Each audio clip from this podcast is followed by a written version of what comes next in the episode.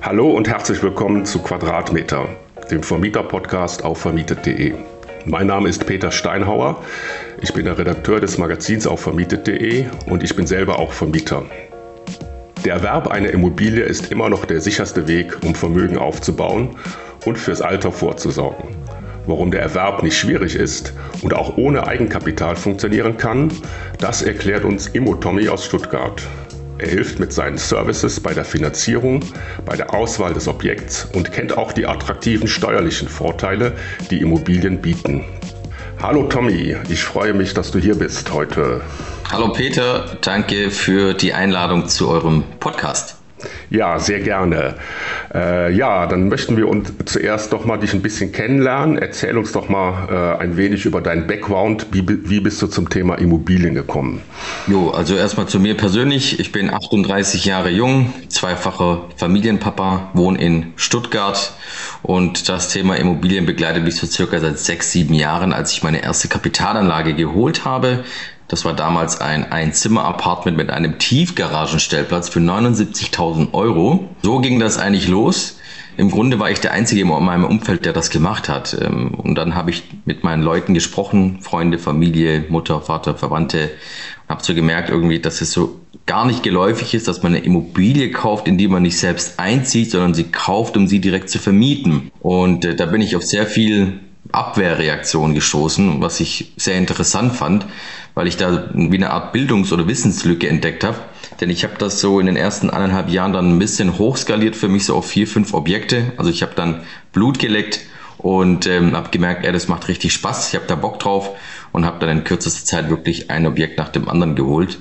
Und ähm, ja, irgendwann kam so der Punkt, wo ich dann gesagt habe, hm, auch mit Menschen, die ich neu kennengelernt habe, für die war das alles so völlig unbegreiflich. Die dachten, man muss reich sein, um Immobilien kaufen zu können und zu vermieten, wohlhabend, ähm, dass du so als normaler Mensch, sage ich mal, mit einem durchschnittlichen Gehalt Objekte holen kannst und die vermieten kannst, war für viele einfach nicht greifbar. Und dann kam für mich einfach so die Idee, hm, ich fange mal mit Social Media an.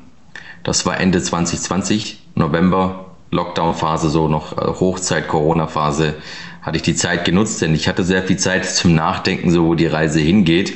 Habe dann mit TikTok begonnen, ging dann weiter auf Instagram, auf YouTube und habe mir dann so, ich sag mal, eine gewisse Reichweite aufgebaut und jetzt mittlerweile plattformübergreifend so eine Million Abonnenten. Mhm. Ja, aber äh, habe ich das jetzt richtig verstanden, dass du gar keinen professionellen Hintergrund hast, äh, was Immobilien angeht, dass du irgendeine berufliche Ausbildung da gemacht hast in dem Bereich? Nein, also ich äh, bin schulischer Werdegang, Hauptschulabschluss damals, dann habe ich eine Ausbildung gemacht zum Einzelhandelskaufmann, eine Weiterbildung zum Handelsfachwirt, die ich nicht zu Ende gebracht habe, um ehrlich zu sein. Und äh, ich habe aber weder irgendwas mit Immobilien, äh, Ausbildung technisch gemacht, noch habe ich Immobilienwirtschaft studiert. Das war alles reines Learning by Doing, also Autodidakt habe ich mir das beigebracht. Ja, wunderbar, sowas finde ich immer gut. Äh, ich glaube, das geht auch am besten. Ja, aber äh, als was siehst du dich denn heute? Bist du äh, äh ein Makler oder, oder wie kann man dich jetzt äh, äh, da benennen, äh, was jetzt dein äh, Business angeht? Oh, ist immer ganz schwierig. Ich werde oft gefragt, was machst du beruflich? Und wenn ich das jetzt so irgendwie in einen Satz zusammenfassen muss, also ja. ich glaube, klassisch gesehen bin ich ein Makler. Ne? Wenn ich jetzt aber das so betrachte, was ich eigentlich alles so mache, dann ist es echt so ein Full-Service, äh, denn ich kau kaufe und verkaufe nicht nur Immobilien, sondern ich kümmere mich ja auch drum mit meinem Geschäftspartner, dass der Kunde anständig finanziert wird. Dann gibt's ja auch einen After-Sales-Prozess, das heißt, meine Kunden, die kommen, die kommen ja alle über die sozialen Medien oder die Anfragen, die sind aus Deutschland, Österreich und Schweiz. Das heißt, da ist es nicht nur damit getan, dass sie Objekte kaufen, sondern die müssen auch entsprechend nachbetreut werden, entweder mit einer Haus- und Sondereigentumsverwaltung, die sich um Objekt- und Mietangelegenheiten kümmern. Und da begleiten wir den Kunden, sage ich mal, vom Erstgespräch. So der Standardkunde ist jemand, der noch gar keine Objekte hat, bis hin zum Notartermin und darüber hinaus. Einfach, dass die Person, die sich eine Immobilie kauft und völlig egal, ob das jetzt eine Einzimmerwohnung ist oder ein Mehrfamilienhaus, immer das Gefühl hat, begleitet zu werden von uns, einen starken und guten Partner an seiner Seite zu haben, auf den man sich verlassen kann. Ja, also das geht dann über die klassische Maklerdienstleistung äh, noch ein bisschen hinaus, wenn ich das richtig verstanden habe. Also du bietest dann auch ja, eine Art äh, äh Beratung oder Begleitung des gesamten Kaufprozesses. Genau, also ich habe ein Team mittlerweile von circa sieben Leuten, ähm, die im Vertriebsprozess bei mir mit integriert sind. Das heißt, die Anfragen kommen rein, die werden dann aufgeteilt ähm, auf die Vertriebler von mir, ähm, weil ich das einfach irgendwann mal selber in dem Umfang nicht mehr geschafft habe, mhm. mit circa, weiß ich nicht, 150 bis 200 Anfragen die Woche. Ähm, mein Tag ist begrenzt und irgendwann musst du natürlich größer werden und gucken, dass du dir die richtigen Leute noch hinzuziehst, wie jetzt eben mein Finanzierer, mit dem ich arbeite oder Finanzierungspartner sowie auch weitere Objektlieferanten, die mit der Zeit dazugekommen sind. Und so habe ich so ein Netzwerk an guten, anständigen Leuten an mich rangezogen, mit denen ich zusammenarbeite und gemeinsam wachse. Mhm. Ja, da gucken wir uns doch einfach mal an, wie das funktioniert. Also ähm, ich habe jetzt die Absicht, äh, mir eine Wohnung zu kaufen. Dann äh, ja, rufe ich bei dir an oder schreibe dir eine E-Mail. Äh, Hallo Tommy, kannst du mir helfen? Was äh, machst du dann? Ja, im Prinzip gibt es erstmal eine Bedarfsanalyse. Also für mich ist es immer wichtig zu wissen, wer du bist, was sind so deine Wünsche, deine Ziele, ja. ja was für Vorstellungen hast du, ist auch immer ganz wichtig zu, zu sehen. Erstmal äh, entsprechen die Vorstellungen der Realität, weil oft kommen Menschen an uns reingetreten, die haben Vorstellungen, die leider nicht der Realität entsprechen, wie zum Beispiel, weiß ich nicht, du verdienst 2000 netto und würdest jetzt gern mehr für mir ein Haus für 800.000, 900.000 Euro kaufen. Funktioniert nicht. Mhm. Bist nicht finanzierbar in der Summe. Warum? Weil die Rate würdest du niemals bedienen können und die Bank ähm, ist da einfach vorsichtig und sagt, nee, machen wir nicht. Äh, zumal jetzt seit der, seitdem die Zinsen ja gestiegen sind in den letzten paar Monaten, die Banken noch viel, viel vorsichtiger sind und äh, ganz, ganz schwierig Kredite verteilen. Also es ist nicht mehr so wie vor einem halben Jahr, wo du wirklich jeden durchgewunken hast sondern du hast da sehr viele Kriterien. Und das heißt, ich gucke erstmal, wo sind deine Wünsche und Ziele, Vorstellungen, passt das, passt das nicht. Dann ähm, gibt es die Bedarfsanalyse, was, was, wo fühlst du dich wohl, willst du eine Wohnung, wie groß soll die Wohnung sein, äh, willst du ein Haus, ähm, dann sage ich dir, wo sind unsere Objekte, weil wir ausschließlich in Baden-Württemberg im Einsatz sind. Mm, und dann ist im Prinzip so der erste Step, wenn alles passt, kriegst du von mir eine Art Selbstauskunft zugesandt, die füllst du aus mit deiner Haushaltsrechnung, Einnahmen, Ausgaben, die schicke ich meinem Finanzierer weiter, der macht eine Einwertung vom äh, Kunden, ja, damit wir wissen, wo die Bonität so steht. Hast du irgendwelche laufenden Privatkredite und so weiter und so fort, äh, saubere Schufa etc. Und dann weiß ich ungefähr, wie hoch bist du denn überhaupt finanzierbar. Ja, und wenn ich diese Kennzahl habe, dann kann ich in meinen Bestand reinschauen und dann geht man eben ins nächste Gespräch, ins Zoom-Call rein, wo ich dir das ein oder andere Objekt dann vorstelle Zahlen, Daten, Fakten, wo ist das, welche Info, warum haben wir uns dafür entschieden, dort zu kaufen, was für eine Erwartungshaltung haben wir oder wo, wo geht die Reise hin in der, in der Region und wenn der Kunde sich dann oder du dich dann eben für ein Objekt entscheidest, dann gehen wir das gemeinsam besichtigen. Wenn das auch alles passt, sage ich mal, dann geht man die nächsten Steps, ähm, was wir sagen, okay, dann stoßen wir mal die Finanzierung an. Und wenn die Finanzierung dann soweit durch ist, die Grundschuld da ist, machen wir einen Notartermin, den wir gemeinsam besuchen und dann eben, äh, sobald die Eigentümerübertragung da ist, kümmern wir uns dann eben um den äh, Service, dass du halt äh, Sondereigentumsverwaltung, Mietverwaltung dann noch mit an die Hand bekommst. Und auch Versicherungspartner haben wir auch an der Hand, weil viele Kunden haben da auch keine Ahnung, welche Versicherungen brauche ich, Vermieterrechtsschutz oder Mietausfall oder wenn ich ein Haus kaufe, eine Gebäudeversicherung. Mhm. Auch da habe ich einen starken Partner an meiner Seite, ähm, der mich da unterstützt und äh, die Kunden anständig berät und auch nicht nur da ist ähm, bis, zum äh, bis zum Abschluss des Vertrages, sondern auch darüber hinaus, wenn es dann zu einem Schadensfall oder einer Regulierung kommen sollte. Mhm. Ja, nochmal zu deiner, ähm, zu deinen Kunden. Ähm, was sind das denn äh, jetzt für Leute, die zu dir kommen? Sind das mehr ähm, Anleger oder Leute, die äh, sich eine Wohnung äh, zur Eigennutzung kaufen? Ähm, was ist da so die Kernzielgruppe, die du bedienst?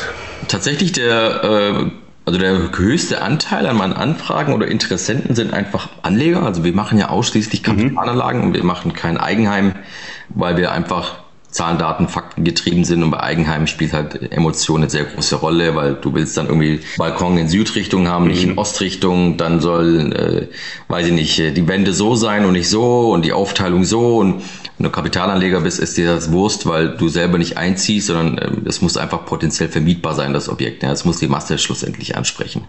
Und äh, von jung bis alt ist alles dabei. Mein jüngster Kunde war 19, der älteste Kunde, der reinkam, war 55. Vom, ich sag mal, gehaltstechnischen her würde ich sagen, ist wirklich auch alles dabei von, weiß ich nicht, 2000 netto bis 13, 14, 15.000 netto monatlich Einnahmen. Akademiker, Selbstständiger, Beamter, Unternehmer, äh, Angestellter, also wirklich querbeet ist wirklich alles durchstrukturiert, weil es einfach auch daran liegt, dass ich, äh, ich sag mal, plattformübergreifend arbeite und wir überall so ein bisschen andere Zielgruppen ansprechen von der Altersstruktur her. Bin auf Facebook, Insta, TikTok, YouTube und äh, da tummeln sich ja immer andere Menschen, sage ich mal. Mhm. Und dementsprechend ist auch wirklich so das Zielpublikum breit gestreut und da eben auch aus ganz Deutschland, Österreich und Schweiz. Und das Gute ist, mit meinem Finanzierungspartner kann ich sogar Österreicher und Schweizer auf deutsche Objekte finanzieren. Mhm. Ja, was muss ich denn jetzt mitbringen, äh, wenn ich ähm, über dich eine Immobilie erwerben äh, möchte. Äh, was ist das äh, Mindesteinkommen, so was ich zur Verfügung haben sollte und brauche ich äh, auch noch Eigenkapital? Ja, also Mindesteinkommen, was wir jetzt mal geändert haben auf unserer Website oder auf meiner Webseite, ist mal zweieinhalbtausend Euro netto. Ja, mhm. dann Eigenkapital ist natürlich von Vorteil, zumindest mal, dass du die Kaufnebenkosten bedienen kannst. Die sind ja hier in Baden-Württemberg bei 7%, äh, Notar, Grundbuch, Grunderwerbsteuer und wenn du jetzt von einer 200.000 Euro Immobilie ausgehst, dann bist du so bei roundabout 12.000 Euro. Das heißt, ähm, wenn du ein bisschen Eigenkapital mitbringst, dass du die Kaufnebenkosten zahlst, ist das schon mal sehr, sehr vorteilhaft. Und ähm, vom Gehalt her ab 2.500 Euro netto und Ganz wichtig halt äh, keine Privatkredite im besten Fall laufen, also nicht irgendwie das Auto, das Tablet, äh, das, die, die, die Uhr, äh, das Telefon oder ähm, keine Ahnung, welche Privatkredite es noch so gibt. Schufa sollte halt sauber sein. Also all diese Kriterien sind uns halt echt wichtig, so damit es halt hinten raus dann auch gut funktioniert. Und wenn das nicht klappt, ähm, bin ich auch ehrlich, sagt dann auch den Kunden dann ab da äh, empfehle ich den Leuten erstmal, ihre Finanzen in den Griff zu bekommen, äh, die Schulden vielleicht komplett erstmal abzubezahlen, dass die Schufa sauber ist. Ich habe sehr viele Leute, die finanztechnisch noch auf einem ganz schlechten Wissensstand sind. Ähm, liegt aber per se nicht daran, glaube ich, so, dass sie, weiß ich nicht, dass sie nicht intelligent genug sind. Ich glaube, es liegt einfach daran, dass es einem keiner wirklich beibringt. Ne? Ob das jetzt dann in der Schule ist, das Elternhaus, das Umfeld. Mhm. Ähm, und entsprechend dessen ähm, ist da oft auch so ein bisschen Aufbauarbeit äh, von meiner Seite oder beim Team seiner Seite aus gefragt. Mhm. Ja, ich hatte das ja so in der Anmoderation äh, erwähnt.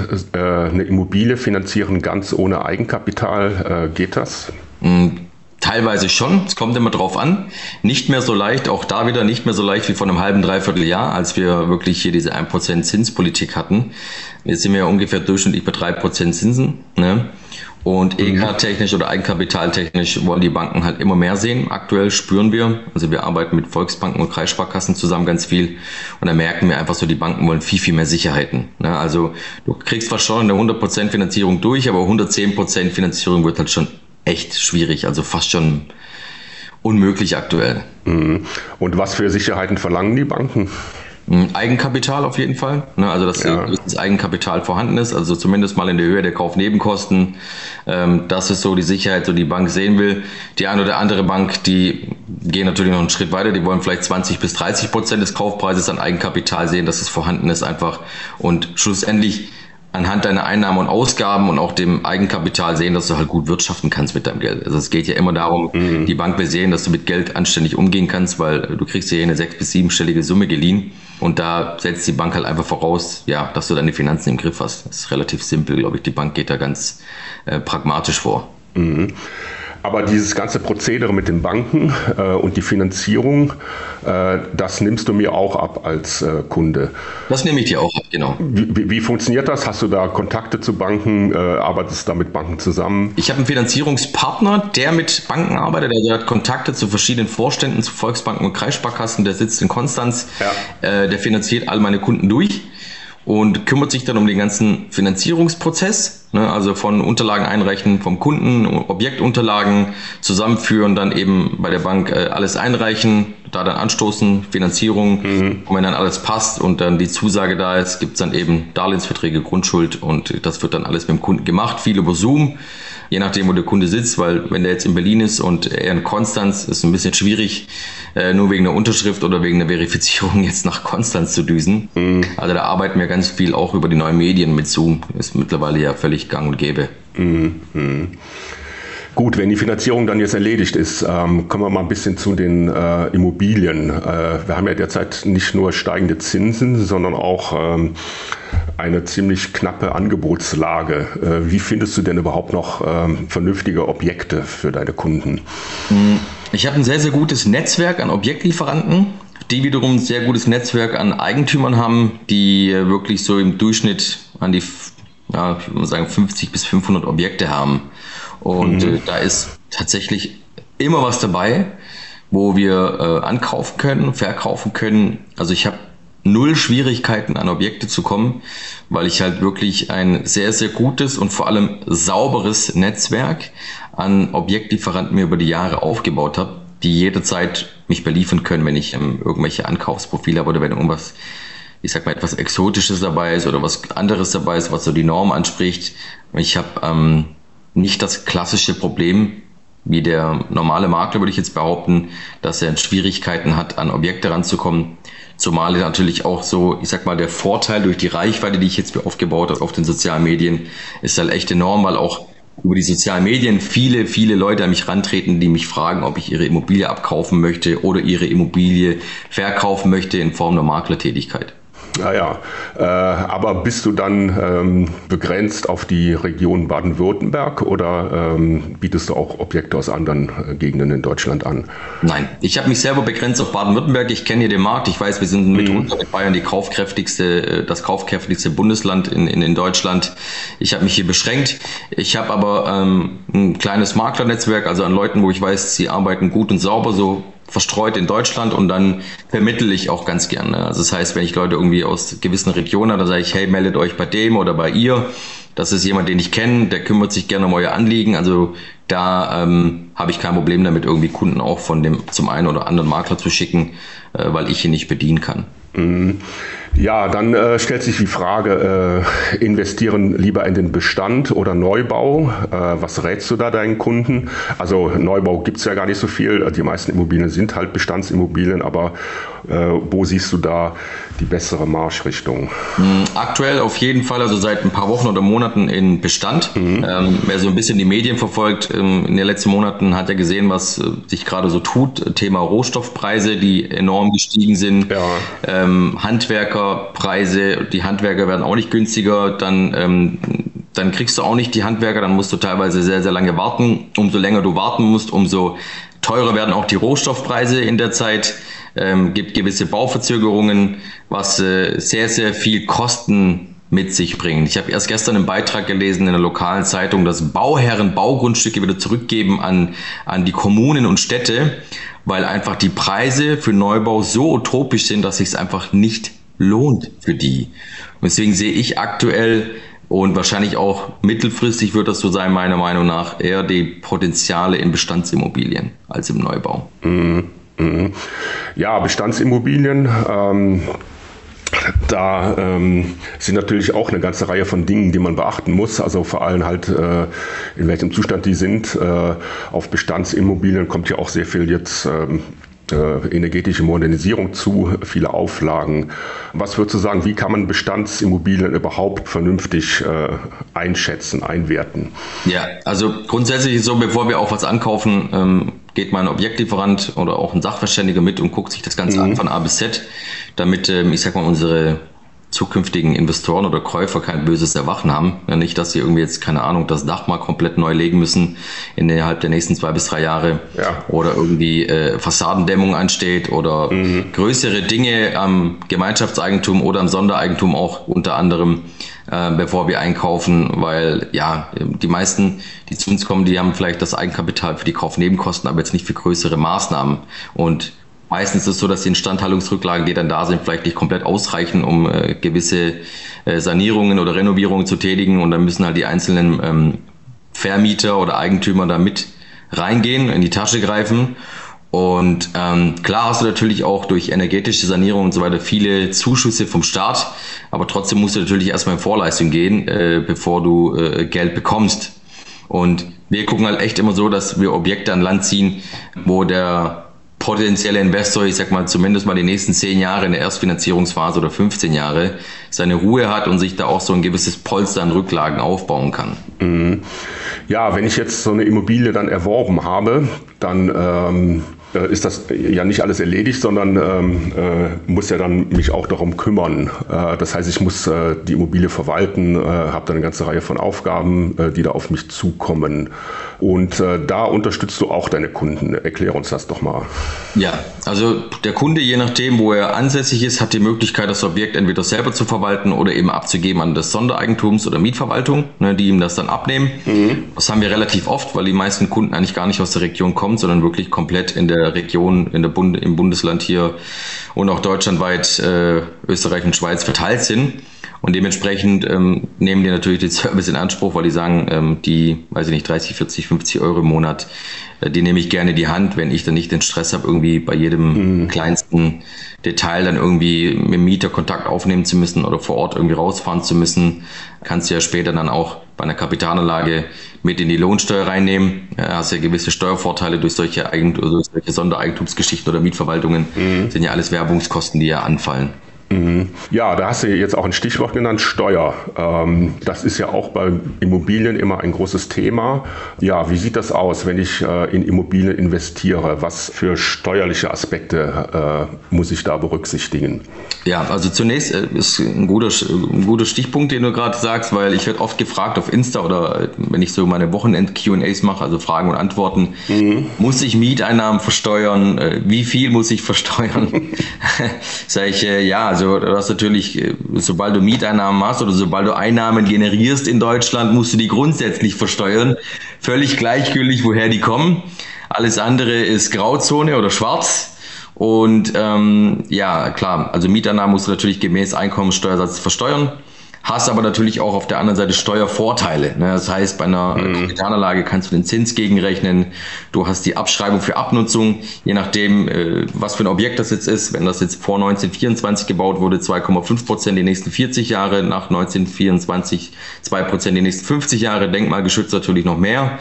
Und dann hast du auch sehr viel Werbungskosten, ne, die du absetzen kannst. Du kannst dir ein Büro einrichten in deiner Wohnung, dann kannst du das Zimmer quasi absetzen äh, äh das, als Arbeitszimmer und hast noch Versicherungen, die du reinnehmen kannst. Also du hast unheimlich viel. Also ich schicke auch immer meinen Kunden, die kaufen, so ein E-Book, mhm. witzigerweise von euch mhm. zu. Äh, das habe ich nämlich damals runtergeladen von vermieter.de. Da gibt es nämlich ein schickes E-Book von euch zum Thema Steuervorteile als Mieter. das ist für, glaube ich, 25 Seiten. Ähm, und das schicke ich meinen Kunden dann immer zu, weil da ist wirklich tabellarisch alles wundervoll aufgelistet, damit jeder weiß, ähm, wenn der Steuerberater vielleicht nicht drauf kommt im darauffolgenden Jahr, ähm, Anlage V, Anlage 5, Einnahme aus Vermietung und Verpachtung, wenn dir irgendwas entgeht, was du noch mit alles reinpacken kannst in die Steuer, hast du es auf jeden Fall äh, in dem schicken E-Book äh, von, von euch, von vermietet.de mit aufgelistet. Ja, vermietet.de kann man ja nicht nur die Steuer machen, sondern man kann auch die ganze Verwaltung selber machen. Das geht, ähm, ich mache das ja auch alles mit vermietet.de und das geht ganz komfortabel und ist ein großer Vorteil gegenüber zum Beispiel Excel. Äh, also man hat da Dashboards und äh, da ist die äh, Navigation und die Benutzerfreundlichkeit viel besser. So, jetzt haben wir den Werbeblock durch. Äh, äh, und das zu der Steuer wollte ich noch fragen. Ähm, ja, was würdest du sagen? Ähm, soll man das lieber den Steuerberater machen lassen oder ähm, ist das auch äh, in Eigenregie machbar. Ähm, sowohl als auch. Äh, es ist immer die Frage, wie bequem man selbst ist. So, ne? Also ich finde, ja. du kannst es selber machen. Das ist jetzt kein Hexenwerk, weil mittlerweile auch heute, ähm, also viele Menschen, die ich treffe, die sagen, die geben ihre, ihre Lohnsteuer immer noch bei einem Lohnsteuerhilfeverein ab oder irgendwie beim Steuerberater. Ja. Aber du hast so einfach bedienbare, bequeme Programme, die dich wirklich intuitiv durch die ganze Steuererklärung durchführen, ähm, dass du das alles selber machen kannst. Und ich finde, also für mich persönlich kann ich viel mehr rausholen, habe ich die Erfahrung damals als Angestellter gemacht, äh, als ich meine Lohnsteuererklärung selber gemacht habe, ähm, wie ein Steuerberater. Und auch was Immobilienthemen angeht, kannst du auch selber machen. Aber es, wie gesagt, es dauert natürlich. Du musst dann für so eine Lohnsteuererklärung schon so ein bisschen Zeit einplanen. Aber es funktioniert sowohl als auch. Ja, also es ist immer mit der Bequemlichkeit des Gegenübers verbunden. Ob er sagt, nee, ich will damit nichts zu tun haben, ich gebe dem Steuerberater seine 120, 150 Euro, der soll mir das komplett machen und ich bin dann raus. oder ich setze mich hin und beschäftige mich mal komplett damit, was auch, finde ich persönlich ganz interessant ist, weil du einfach mal so komplett mal die Finanzen sichtest bei dir. Einnahmen, Ausgaben über das ganze Jahr hinweg. Ja. Also ich, ich bin eher der Typ, ich mache selber, wie dass ich es dem Steuerberater einfach in die Hand drücke. Ja, also das, was du da sagst, äh, das stimmt. Wenn man das selber macht, ähm, dann nimmt man einfach auch mal das in den Blick, ähm, da, was man da tut und wo das Geld hingeht und wo es herkommt. Äh, und äh, wenn man das alles dem Steuerberater überlässt, dann läuft das so im Hintergrund und ähm, man schluckt das. Hat aber nicht richtig den Durchblick und deswegen ist es ganz vernünftig, da das zumindest mal zu versuchen oder, oder in Kombination und sich da reinzudenken, dann wird einem viel mehr bewusst, was man überhaupt da tut und wo die Kohle hingeht. Absolut. Ja. Ähm, du hast ja auf deiner Internetseite, das habe ich noch gesehen, da äh, versprichst du äh, eine Absicherung von 100 Prozent. Äh, ja, und ähm, das ist mir noch mal aufgefallen. Äh, was bedeutet das? Hm, Absicherung insofern, dass ich dir wirklich erkläre, also was sind die Worst Cases? Ne? Man, man kann ja immer ja. Sachen schönreden. Ne? Also ich bin aber auch ein Freund, ja. dass man so Worst Case aufzählen kann. Was ist ein Worst Case? Ja. Eine Kapitalanlage natürlich, der Mieter zahlt keine Miete. Ne? Ähm, ja. Aber auch da kannst du dich absichern, versicherungstechnisch durch eine Mietausfallversicherung, um eben da vorwegzugreifen. Und gerade durch meinen Versicherungspartner, den ich dann den Kunden mit an die Hand gebe, äh, der berät dir da komplett, was sind dann die Möglichkeiten, ähm, wie kannst du dich dann eben durch äh, solche Dinge absichern. Das beinhaltet sogar jetzt in seinem Fall den Baustein nicht nur in Miete, sondern auch eben in der Sachschäden entsteht, was ja wichtig ist, weil so ein Mietnomade kann dich mal kurz einen ordentlichen fünfstelligen Betrag kosten. Und das kann halt für viele, viele Leute der absolute Neckbreaker sein. Mhm. Und da klären wir halt komplett auf, ne? weil es bringt nicht zu sagen, ja, ist alles schön und gut und Kapitalanlage, juppie ja, klar. ist alles äh, ohne Gefahren und, und äh, völlig risikolos. Jedes Investment, ich sag mal, birgt gewisse Risiken. Wer mehr Rendite will oder mehr äh, haben möchte, wie jetzt auf dem Sparkonto oder im Sparbuch, der muss halt auch immer ein bisschen mehr Risiko mit in Kauf nehmen. Und über die Risiken klären wir halt auf und haben dann auch die passenden Partner an der Seite, die den Kunden entsprechend absichern können. Mhm. Ja, das ist auch ein wichtiger Punkt, äh, denke ich, äh, dass man nochmal sagt, ähm, das ist ja hier keine äh, Gelddruckmaschine, die äh, auf Knopfdruck funktioniert, sondern ähm, da entstehen auch Kosten und äh, es können auch immer wieder Sachen dann passieren. Ähm, ja, und jetzt, ich wollte dich nochmal fragen, wir haben ja derzeit so eine bestimmte Situation, wo, wo man sagt, dass der Immobilienmarkt so seinen Peak überschritten hat.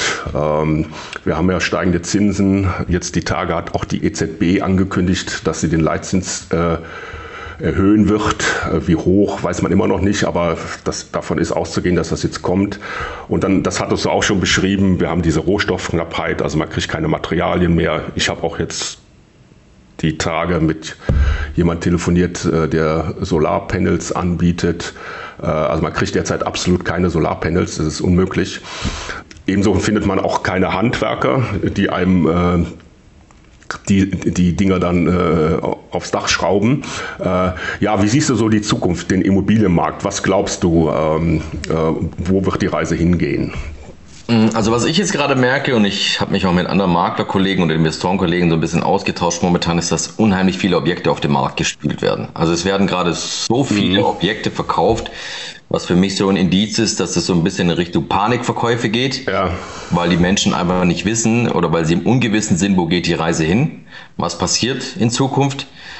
Interessanterweise ist es aber so, dass jetzt aktuell, und das ist das erste Mal nach Jahren, glaube ich, wirklich mit Menschen verhandeln kannst über den Preis. Ja. Was früher eher so war, so äh, nach dem Motto Bieterverfahren so, ne, hier haben hier drei Interessenten, die wollen alle so, jetzt könnt ihr euch mal gegenseitig überbieten und der, der am meisten Geld auf den Tisch legt, der kriegt das Objekt, ist jetzt anders. Du kannst tatsächlich mit den Verkäufer über den Preis verhandeln. Das war jahrelang undenkbar. Mhm. Dass, ähm, dass du verhandeln kannst über den Preis, vielleicht im einzelnen Fall schon, wenn es dann irgendwie Notverkauf ist oder jemand schnell an Geld kommen muss. Aber jetzt ist das äh, völlig entspannt. Ähm, ich glaube, wir werden, wie in den letzten 10, 15 Jahren äh, die Immobilienpreise gestiegen sind, so nicht mehr erleben. Die Preise werden äh, in, in vielen Regionen stagnieren, teilweise in, in Regionen auch wieder rückgängig sein. Aber diesen Immobiliencrash, mit dem ich jetzt auch sehr, sehr oft konfrontiert werde auf meinen Social Media Kanälen, ähm, so dieses, äh, ich sag mal, diese 2007, 2008 Szenario aus den USA, glaube ich jetzt nicht, dass wir erleben werden. Mhm. Ja, wir haben ja ähm, wahrscheinlich auch mit dem Boom der letzten Jahre eher eine Ausnahme erlebt äh, und ähm, geraten jetzt mal wieder in so eine Situation. Ich will nicht sagen, dass sich das normalisiert, aber äh, alles wieder ein bisschen äh, einrenkt. Äh, äh und also man kann nicht davon ausgehen, dass dieser Boom eben immer weiter äh, äh, anhält. Ne? Und, Auf ähm, keinen Fall. Ja, das denke ich ist auch so. Ähm, ja, da hast du uns noch ein bisschen so einen Ausblick gegeben ähm, für die Zukunft. Das heißt, es wird alles ein bisschen schwieriger werden. Würdest du jetzt verkaufen oder eher äh, deine Immobilie behalten? Ich würde sie behalten. Also ich, ich, werde ja auch oft immer konfrontiert, zum Beispiel mit Leuten auf Instagram gerade, ähm, du, ich habe jetzt ein Haus geerbt, ich habe die Wohnung geerbt. Ja.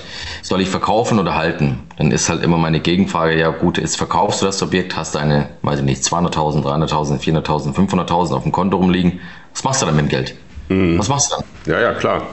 Also ist ja schön, dass du es hast. Ne? Ist wahrscheinlich eine Summe, die du vielleicht dir nie im Leben erträumt hast, dass du auf dem Konto liegen hast. Aber was machst du dann? Was ist dann die Alternative?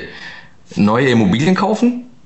Ja, aber da, da fährst du mit der alten ja besser, weil für den Preis zum Beispiel, was kriegst du denn? Also außer du bist jetzt in irgendwelchen Orten, äh, wo du viel Risiko hast, weil äh, Leerstand und, und keine Ahnung.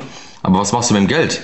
Und wenn du nicht die passende Bonität hast oder das passende Einkommen, kannst du jetzt auch nicht mit 500.000 5 Millionen hebeln, weil auch da brauchst du natürlich ein gewisses Einkommen, äh, damit du das so hoch skalieren kannst. Deswegen wäre ich so eher der Typ, der sagt, hey, pass auf, wenn du deine Objekte hast und die sind im besten Fall auch noch lastenfrei, ne, also schuldenfrei, mhm. dann halt die Dinger, das ist deine Altersvorsorge. Ja klar, ähm, das Problem ist ja auch, ähm, genau wie du das formuliert hast, äh, dann habe ich zwar Geld, aber muss äh, jetzt für ein Vielfaches ähm, wieder neu investieren. Ne? Also weil das Angebot ist ja immer noch relativ knapp und die Inflation treibt halt die Preise äh, bei den Handwerkern, bei den Materialien. Das heißt, ich mache letztlich äh, äh, Verluste, also wenn ich äh, dann das Geld in irgendeiner Weise dann wieder reinvestieren will. Ja. Und ich denke mal, deswegen ist, ist der Rat äh, doch besser zu halten äh, der richtige. Ja, also wie gesagt, äh, vor allem, weil ich sehr viel mit Menschen konfrontiert werde, die, die erben mhm. Objekte. Mhm. Das ist natürlich, äh, äh, wenn du jetzt keine Erbschaftssteuer zahlen musst, ne, mhm. ähm, ist das äh, das Nonplusultra für dich. Ne? Also das ist äh, eine ultimative Altersvorsorge, mhm. äh, wenn du ein Objekt hast, irgendwie was lastenfrei ist oder vielleicht auch dein Objekt abbezahlt ist, also jetzt mhm. nicht geerbt. Ne? Wenn du es einfach abbezahlt hast, ja. ist das gigantisch. Ja, ja. ja gut, dann habe ich noch eine letzte Frage. Ja. Ja, sag mal, ähm, wie sieht denn deine Traumimmobilie aus? Also äh, was äh, oder oder besitzt du die sogar schon? Äh, Traumimmobilie. Ja, ist das eher äh, äh, ein Penthouse in der Stadt oder ein äh, äh, äh Haus in den Bergen oder äh, ein am Meer? Was? Äh, ich glaube alles drei. Also eigentlich so, wenn ich, ich, ich wohne ja selber in der Stadt hier in Stuttgart, ne? Aber ja. so ein Häuschen in den Bergen irgendwie ist, ist, ist echt schön. Am Meer ist ein Häuschen sehr schön. Ähm, ja, im Grunde, also ich bin ja vom Typ her sehr pragmatisch und minimalistisch veranlagt, so, ne? Also ich bin jetzt nicht so dieser ähm, Luxus, äh, äh Prunk, keine Ahnung was Typ. Ja, ähm, ja, das wäre so, glaube ich, eher eine Frage für meine Frau äh, wie für mich, weil ähm, mir ist das völlig wurscht. Ne? Also meine Frau ist ja auch immer die, die irgendwie die Wohnung einrichtet oder äh, äh ja. unsere Immobilie.